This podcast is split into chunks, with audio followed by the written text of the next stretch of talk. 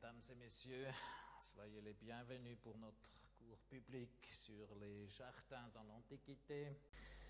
Il faut dire que le programme euh, ou le titre s'insère dans cette euh, grande exposition euh, que la ville de Lausanne prépare pour 2009, Lausanne Jardin 2009 qui débutera le juin. Donc, nous ouvrons fait cette année de jardin à Lausanne avec notre cours public. Je commencerai aujourd'hui à vous présenter le jardin en Grèce antique.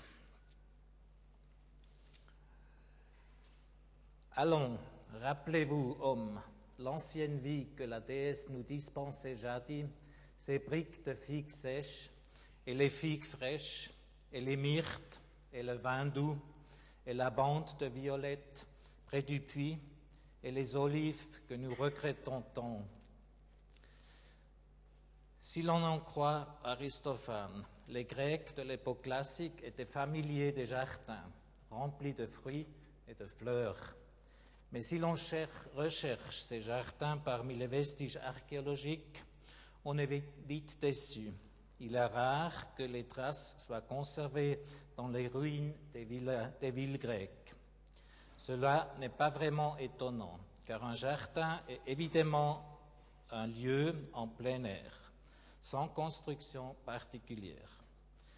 Les seuls indices qu'un archéologue pourrait relever sur le terrain seraient peut-être un enclos ou une petite hutte, mais même de telles découvertes ne constituent pas la preuve de l'existence d'un jardin.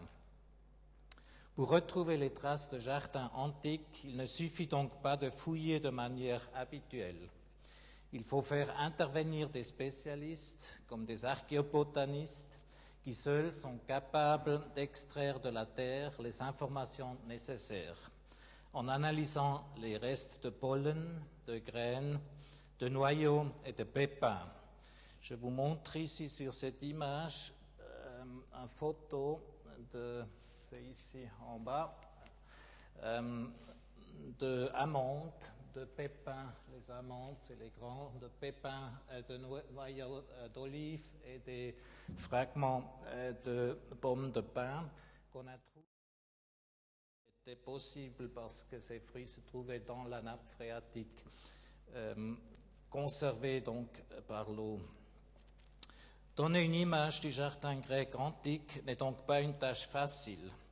Avant même d'aborder les problèmes matériels que je viens de mentionner, il faut déjà être conscient qu'il existe différents types de jardins. Le potager pour la culture des légumes, le jardin d'agrément, le verger pour la culture fruitière, la vigne, le parc, le bois sacré, etc. Or, chacun de ces types de jardins appartient à un contexte précis. Les potagers et les jardins d'agrément se trouvent plutôt à proximité des habitations et sont généralement plus petits qu'un verger ou une vigne. Ces dernières peuvent occuper de vastes terrains, pas nécessairement protégés par des murs ou par des enclos. On sait que des bornes pouvaient marquer la frontière entre deux terrains de ce genre, mais la découverte de tels vestiges est très rare. Finalement, on s'attend à trouver des bois sacrés autour des sanctuaires. À ce sujet, nous disposons au moins de quelques textes, mais la vérification archéologique de ces sources écrites reste une exception. Bien que nos connaissances des jardins grecs soient relativement limitées, je ne pourrais pas en apporter ici tous les aspects différents. Je laisserai de côté la question du jardin homérique, voire la contribution de David Bouvier, ainsi que la discussion sur les bois sacrés, voire la contribution de Thierry Luginbull. Et je me concentrerai sur les jardins profanes en parlant d'abord des jardins dans les maisons grecques, puis des parcs et des cultures fruitières à l'intérieur et en dehors de la ville. Aujourd'hui, nous sommes habitués à voir des petits jardins devant, derrière ou tout autour de nos maisons. Les insulés, occupés par six, huit ou même dix bâtiments, sont entourés de rues et de voies de communication assez étroites. le long desquels il est difficile de planter des arbres ou des fleurs. Je vous montre ici l'exemple de Olympe, de la ville d'Olympe, fouillée par les Américains, où vous voyez, euh, en fait, il y a presque pas de place dans une telle ville pour euh, des jardins à côté des maisons. Ici, euh, une insula de cette ville d'Olympe. Les façades des maisons donnent immédiatement sur la rue. Il est impossible d'installer un jardin devant les maisons. Ces dernières sont toujours tournées vers l'intérieur, ce qui signifie que les pièces d'habitation sont groupées autour d'un cours central. Si l'on doit chercher, le jardin d'une maison grecque, c'est donc sur cette cour à ciel ouvert qu'il faut se concentrer. Au Ve siècle, cet espace est de taille modeste et ne présente pas de décor architectural particulier.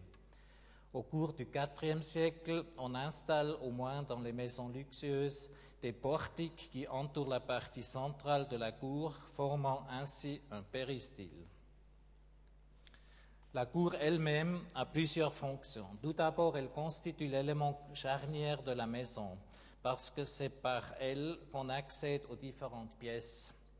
Ainsi, la cour est un lieu de passage et de rencontre pour les membres de la famille. Ensuite, c'est un endroit où les habitants peuvent se livrer à toutes sortes d'activités, préparer la nourriture, filer la laine, tisser, etc.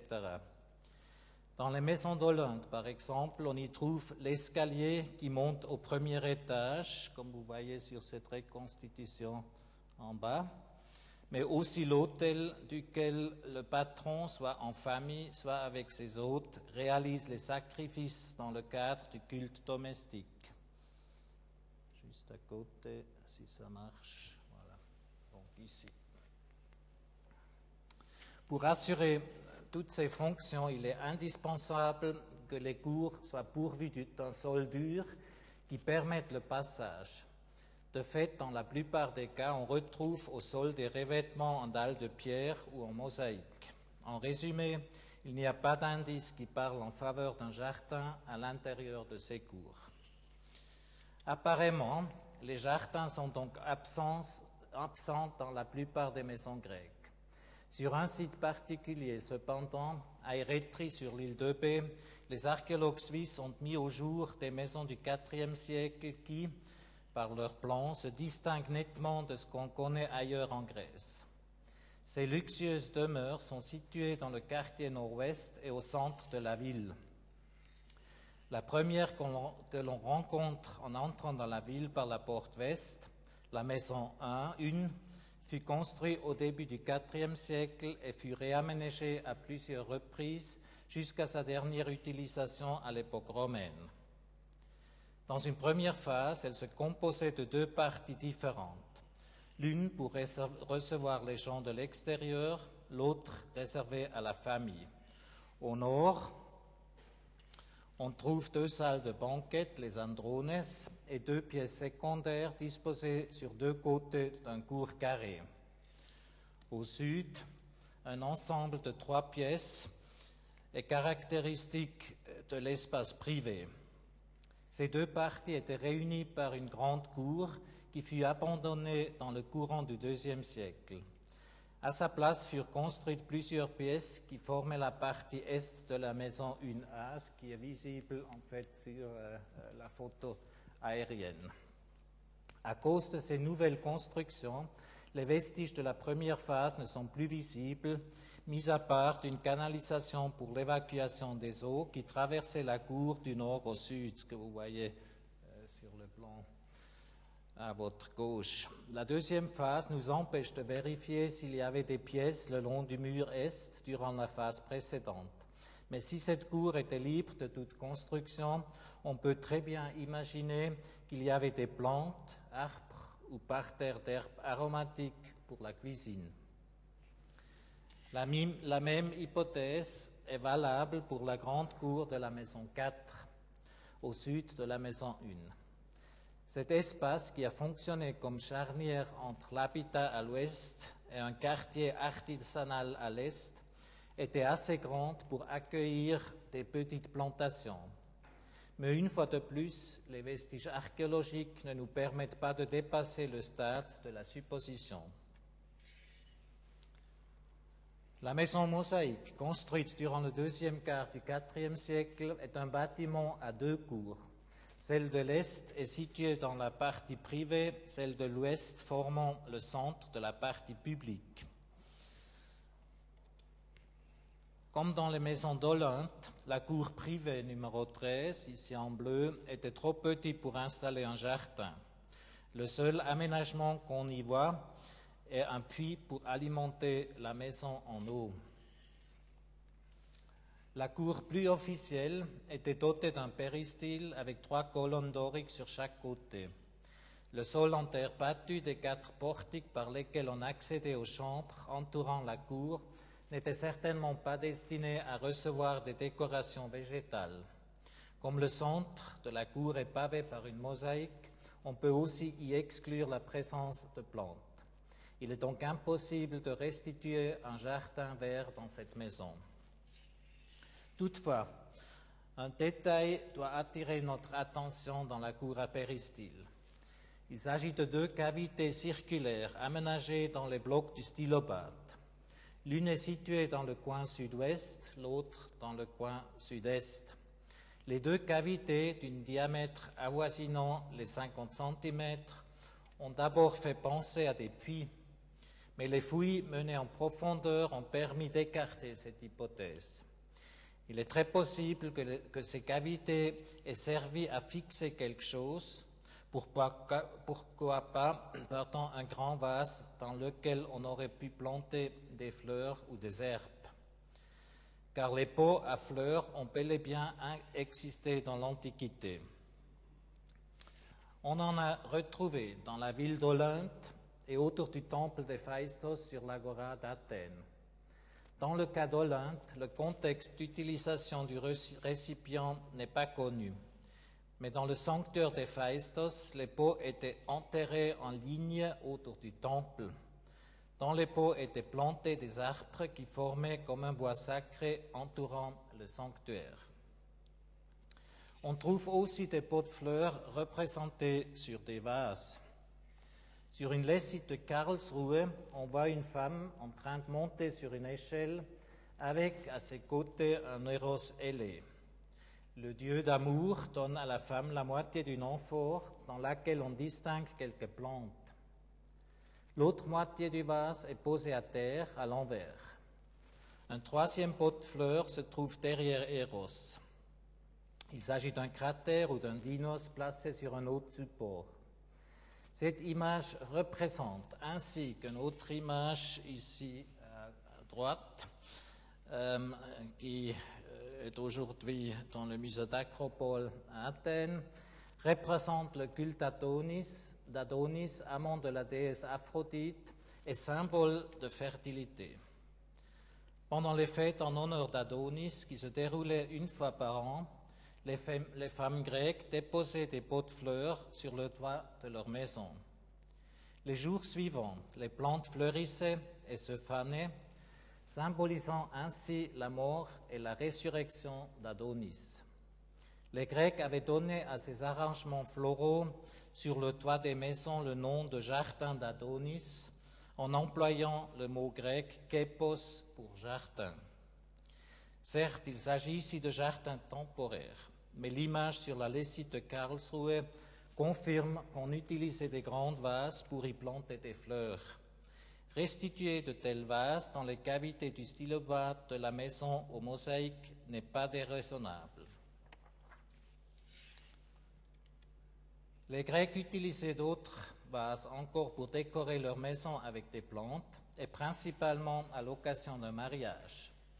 Dans une vitrine du Musée national d'Athènes, on peut admirer un épinetron, objet en céramique qui servait à protéger les genoux des femmes quand elles filaient la laine. L'épinetron en question est une œuvre du peintre Térétri et montre plusieurs scènes de mariage. Sur l'un des côtés, la scène représente le jour après le mariage d'Alcestis avec Admet, le nom d'Alcestis figure à côté du personnage sur le fond noir. La mariée est accoudée à un lit qui, avec la colonne ionique et la porte au second plan, indique que la scène se déroule dans la partie privée de la maison. Alcestis est accompagné de ses amis, de sa sœur Astéropée et de sa belle-sœur Hippolyte. Les deux dernières jouent avec un oiseau, les autres filles posent très soigneusement des myrtes dans des grands vases peints. Ces récipients sont des loutrophores et des lebetes gamikoi, qui servaient habituellement à transporter l'eau pour les ablutions rituelles, pour la purification de la mariée. Sur notre image, les filles les utilisent comme vases à fleurs qui font partie du rite du mariage. Sur un autre vase du Musée national d'Athènes, une hydrie cette fois, nous découvrons une scène différente. Un héros accompagné d'autres divinités tient une hydrie dans ses mains. Ces vases à trois ans étaient en principe utilisés pour aller chercher de l'eau à la fontaine. Sur cette image, l'eau de l'hydrie n'est pas destinée à la cuisine ou à la salle de bain, elle sert à arroser un petit parterre de fleurs. Malheureusement, aucun élément ne permet de préciser dans quel lieu on se trouve, mais la présence des divinités suggère que la scène se déroule dans le jardin d'un sanctuaire. Par contre, peut-être un jardin privé, on voit euh, sur la coupe de Sotades, qui se trouve aujourd'hui à Londres, où euh, on découvre une femme qui est en train de cueillir des fruits. Nous avons vu jusqu'à maintenant que la maison grecque ne possédait pas de jardin comme ceux de nos maisons actuelles. À certaines occasions, les demeures étaient ornées de fleurs, notamment au cours des festivités en honneur d'Adonis ou lors d'un mariage. Mais il s'agissait de décorations temporaires qui n'avaient rien à voir avec un jardin installé de manière durable. Dans la cour de certaines maisons luxueuses, comme celle que l'on trouve à Rétry, on peut supposer la présence de plantations et même de pots de fleurs, mais en général, les espaces intérieurs semblent dépourvus de verdure. L'image que nous nous faisions aujourd'hui d'une ville avec des maisons entourées de jardins n'est en tout cas pas adaptée à la Grèce antique. Il faut plutôt imaginer des villes aux ruelles étroites, portées de façades hautes et fermées, où l'on ne rencontrait que peu de plantes.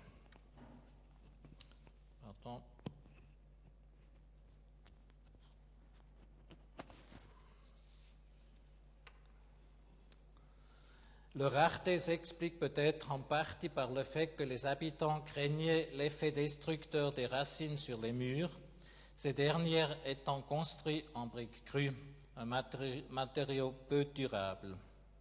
Une inscription de Pergame qui date du deuxième siècle avant Jésus-Christ indique par exemple qu'il était interdit de planter quoi que ce soit au pied d'un mur pour éviter que les fondations ne soient détruites. Si une telle loi existait dans la ville hellénistique euh, de Pergame, il est très probable que des décrets similaires aient été promulgués ailleurs en Grèce.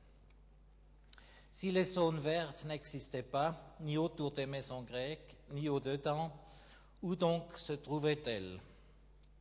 À l'intérieur de la ville, leur présence est attestée par des sources écrites, mais uniquement dans les espaces publics. Ainsi, la place de l'Agora d'Athènes était bordée de platanes et de peupliers plantés, si l'on en croit Plutarque, par le stratège Simon au début du Ve siècle. Des plantations sont également attestées autour de sanctuaires, comme dans les Vaisteion que nous avons mentionnés plus haut, ou encore dans le sanctuaire dit d'Aphrodite dans les jardins, un lieu sacré que l'on connaît seulement par les sources écrites. Quant aux jardins privés que mentionnent les auteurs anciennes et les inscriptions, il faut aller les chercher à l'extérieur des villes, à la campagne, là où il, y où il y avait assez de place pour bâtir des maisons avec jardins. Thucydide, Platon, Démosthène, Hyperides et d'autres encore parlent de kipoi qui sont toujours situés hors des murs de la ville. Il y a aussi l'exception qui confirme la règle. Dans un de ses discours, Isaïos accuse un certain Tichéogène d'avoir acheté la maison paternelle de deux orphelins qui lui avaient été confiés, de l'avoir démoli et d'avoir construit à sa place un jardin attenant à sa propre demeure urbaine. Donc vous voyez ici Oikia TN Astei en ville. Cet exemple montre bien que les jardins privés n'étaient pas prévus dans le plan des villes grecques, puisque pour en installer un, il fallait au préalable détruire une maison existante. Pour découvrir de vrais jardins à l'extérieur de la ville, il faut se tourner vers les gymnases et les écoles philosophiques situées en périphérie d'Athènes. Plusieurs sources mentionnent en effet de grands parcs et jardins autour de ces gymnases. Deux kilomètres environ après la porte du Dipylone, en suivant le chemin qui passe à travers le céramique, le principal cimetière d'Athènes, on arrive à l'Académie de Platon, installée à l'emplacement d'un ancien gymnase. Dès l'époque géométrique, disons 8e siècle, on vénérait à cet endroit Académos, un héros qui avait aidé les Dioscures à retrouver Hélène enlevée par Thésée. Le petit sanctuaire et le gymnase, construits à l'époque archaïque, se trouvaient dans une grande oliveraie qui fournissait l'huile d'olive offerte comme prix au jeu des Panathénéens. Le stratège Simon, encore lui, y aurait, planté au début du 5e siècle des platanes et des peupliers. L'académie était donc au milieu d'un grand parc quand Platon, en 388, y fonda son école philosophique. Selon Diogène Laerte, Platon aurait lui-même acheté un Kipidion, un petit jardin non loin du Muséon et de l'Exédra, qui constituait avec la bibliothèque le centre de l'académie. Sur une mosaïque de Pompéi, on voit Platon avec ses collègues et ses élèves assis sous un arbre pour discuter de problèmes philosophiques. En arrière-plan, on distingue une ville entourée de fortifications. Il s'agit assurément d'Athènes et le lieu de réunion des philosophes et l'académie elle-même. L'atmosphère qui régnait à cet endroit est décrite dans les nuées d'Aristophane. Tu descendras à l'académie où, sous les oliviers sacrés, tu prendras ta course, couronné de légers roseaux, avec un ami de ton âge, fleurant le smilax, l'insouciance et le peuplier blanc qui perd ses jatons, jouissant de la saison printanière quand le platane chuchote L'Académie de Platon a fait l'objet de plusieurs fouilles au cours du, siècle passé. Les vestiges mis au jour, une grande cour à péristyle avec des halles latérales et différentes pièces dans la partie nord-est, ont été interprétés comme étant le gymnase. Des études récentes, euh, surtout réalisées par Wolfram Höpfner, ont montré qu'il s'agissait en fait de la grande bibliothèque de Platon, avec la salle centrale, ses dépôts, ses auditoires et avec des tables posées sous les portiques. Le bâtiment était certainement situé dans le grand parc dont je viens de parler. Malheureusement, ce parc est aujourd'hui inaccessible car il repose sous des constructions modernes. D'autres gymnases des environs d'Athènes, le Kinosarkes et le Lykéion, étaient également placés dans les espaces verts. Dans le Lykéion, l'école d'Aristote, c'est Lycurque qui plantant des arbres au milieu du IVe siècle, suivant l'exemple de Simone à l'Académie. Théophraste, successeur d'Aristote à la direction du Lykéion, acheta lui aussi une maison et un jardin à proximité du gymnase. Le Lykéion, situé sur la rive nord de l'Ilissos, a été retrouvé il y a quelques années seulement. Les ruines qui ressemblent à celles de l'Académie sont malheureusement très mal conservées et les plantations évoquées dans les sources n'ont pas été découvertes. Si les jardins grecs ont bel et bien existé, les fouilles archéologiques n'ont pas encore permis de les faire apparaître, et nos connaissances se limitent donc aux sources écrites. Une chose est sûre, À quelques exceptions rares, ces jardins se trouvaient à l'extérieur des villes. Les citoyens possédaient souvent un terrain à la campagne sur lequel ils cultivaient leurs légumes, plantaient des arbres fruitiers ou de la vigne, ou même installaient un jardin d'agrément. Si la surface cultivable était assez grande, la récolte pouvait subvenir aux besoins d'une famille entière. On a là quelque chose de similaire aux actuels jardins ouvriers, inventés par le médecin allemand Moritz Schreber dans la deuxième moitié du XIXe siècle.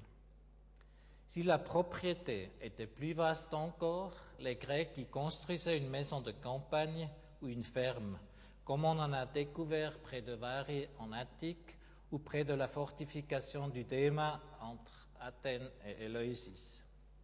Les propriétaires de ces fermes vendaient certainement leurs récoltes. On peut voir ça sur cet euh, amphore de Londres, la récolte euh, d'olives euh, dans une de ses propriétés. Mais avec ça, on quitte le domaine de la culture des jardins et on entre dans celui de l'agriculture. Je vous remercie.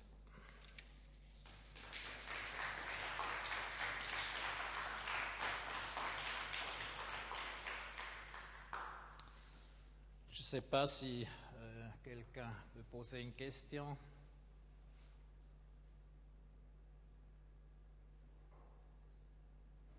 Pas de question, donc je passerai la parole au professeur David Bouvier.